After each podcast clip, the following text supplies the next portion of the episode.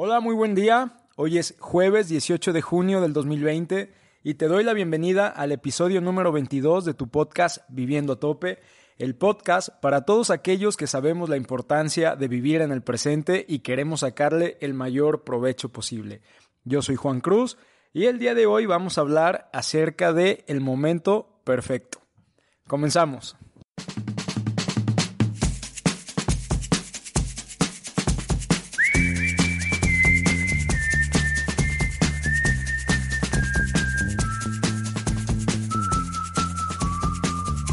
¿Qué queremos decir con las palabras el momento perfecto?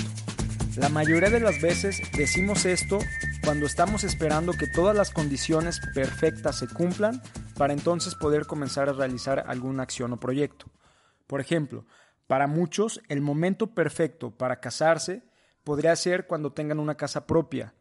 Para otros el momento perfecto para casarse Puede ser después de haber viajado a todos los lugares que siempre has querido visitar. Mientras que para otros podría ser simplemente cuando encuentras al amor de tu vida y ya Dios proveerá. Mientras haya amor, se puede enfrentar cualquier problema. Bueno, en cada una de estas situaciones, por muy diferentes que sean entre sí, no deja de ser el momento perfecto para cada una de esas personas que lo creen de esa manera.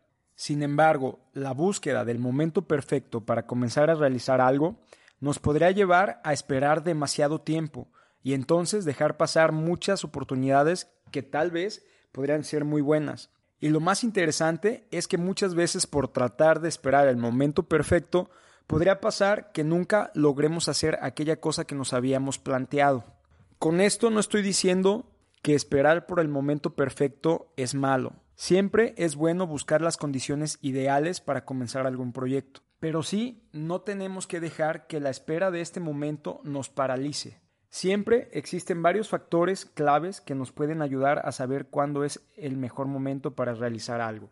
La preparación constante y la oportunidad es una combinación clave que nos puede indicar cuándo es el momento exacto para comenzar a iniciar algún nuevo proyecto o alguna nueva acción que queramos integrar a nuestra vida. La mejor manera de estar preparados para iniciar algo en un proyecto que tenemos planeado a futuro es sacar el mayor provecho de nuestras actividades que hacemos en el día a día.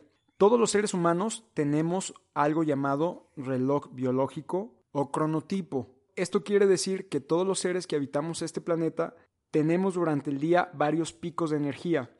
Muchos tenemos un mayor pico de energía y positividad durante la mañana mientras que otros tienen este pico de energía durante la noche. Para hablarles de esto de una manera mucho más profunda, vamos a repasar un libro que me encontré que se llama ¿Cuándo? y está escrito por Daniel H. Pink. Aquí se abordan los secretos científicos para saber cuándo es el momento perfecto. Este libro comienza diciendo que hay un patrón emocional en nuestra vida diaria. Existe una sensación en general que es por la mañana cuando las personas se sienten más positivas. Este positivismo cae en picada por la tarde y vuelve a subir en la noche, aunque ya no al mismo pico de energía que tenían en la mañana. Científicos del comportamiento encontraron por medio de un estudio llamado método de reconstrucción diurna, el cual lo que hace es analizar hora tras hora la vida de las personas y encontraron el mismo patrón que les acabo de decir, donde se siente mayor energía en las mañanas cae por la tarde y sube de nuevo un poco por la noche. Este patrón se conoce como el pico de la mañana, valle de la tarde y rebote de la noche. En base a este patrón que sigue la mayoría de las personas, se puede tomar la referencia para saber cuándo tomar una buena decisión. Por ejemplo, hacer llamadas para ventas o hacer juntas para cerrar algún trato o proyecto va a ser mucho más efectivo si hacemos estas actividades durante la mañana, que es cuando las personas se encuentran con más energía, se encuentran más despejadas, se encuentran más felices y se encuentran más positivas, ya que por las tardes puede influir negativamente el estado emocional de las personas, a quien seguramente vamos a encontrar ya un poquito más nefastiadas, más negativas, con sus niveles de energía más bajos. Como te mencionaba anteriormente, no todas las personas entran en este patrón de comportamiento. Uno de cada cuatro personas tiene un reloj biológico diferente o cronotipo diferente. Según este autor, existen tres tipos de cronotipos. El cronotipo, que es el más común, Él lo llama el tercer pájaro. Aquí se encuentra entre el 60 y el 80% de la población. Estas personas tienen su máximo pico de energía y positividad durante la mañana, entre las 9 de la mañana y las 2 de la tarde. Estas personas tienden a ser más positivas, estructuradas, analíticas y organizadas que los demás. Existe un segundo cronotipo que el autor lo nombra el búho nocturno. Aquí se encuentran del 20 al 25% de las personas.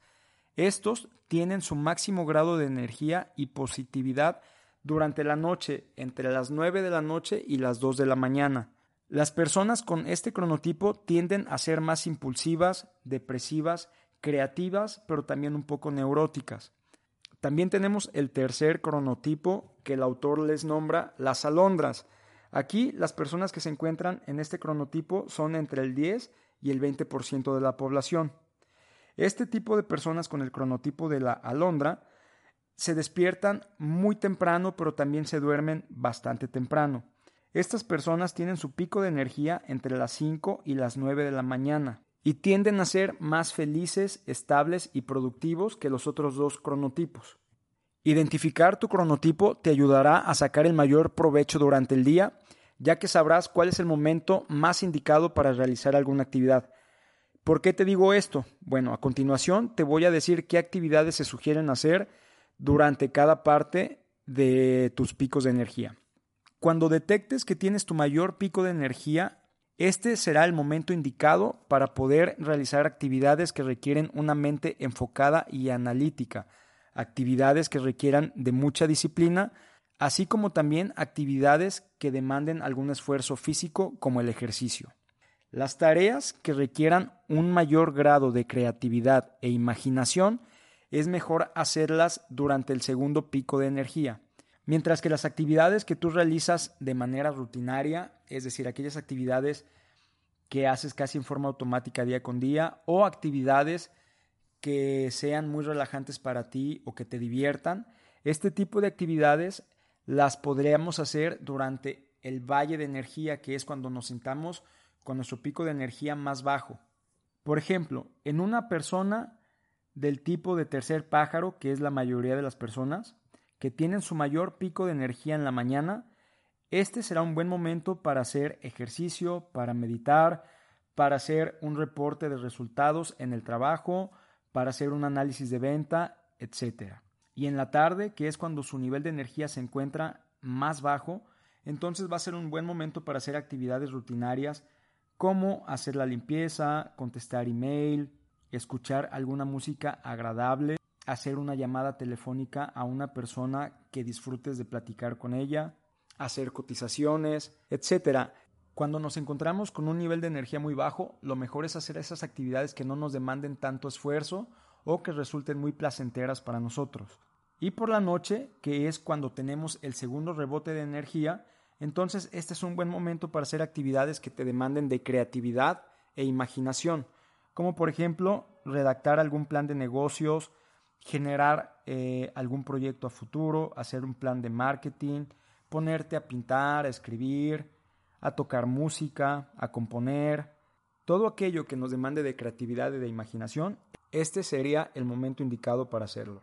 También se menciona que el cronotipo de una persona puede cambiar a lo largo de la vida, por eso es muy importante estar atento a este cambio para poder hacer los ajustes necesarios. Generalmente las personas mayores de 60 años suelen estar en la categoría de las alondras, donde tienen su pico de energía entre las 5 y las 9 de la mañana. Luego tenemos a los adolescentes y adultos jóvenes, quienes entran en la categoría de los búhos.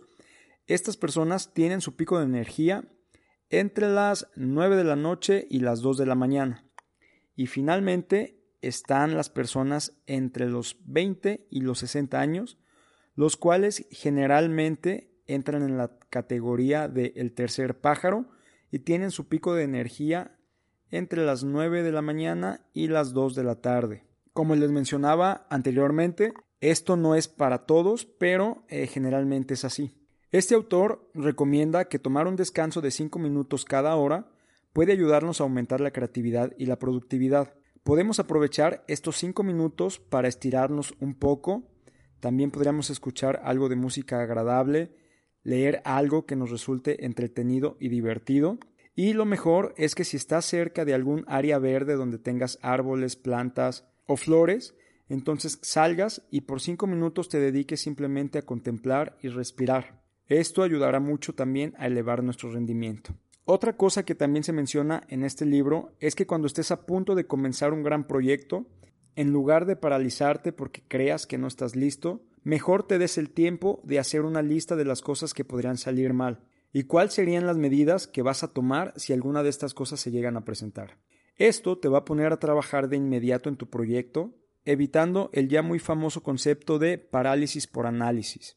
Y si algo llega a salir mal, entonces estarás preparado para afrontarlo. Por último, el autor nos da un consejo donde nos dice que comencemos hoy a realizar todas aquellas acciones necesarias para lograr convertirnos en la versión de nosotros mismos que queremos ser en 10 años más adelante.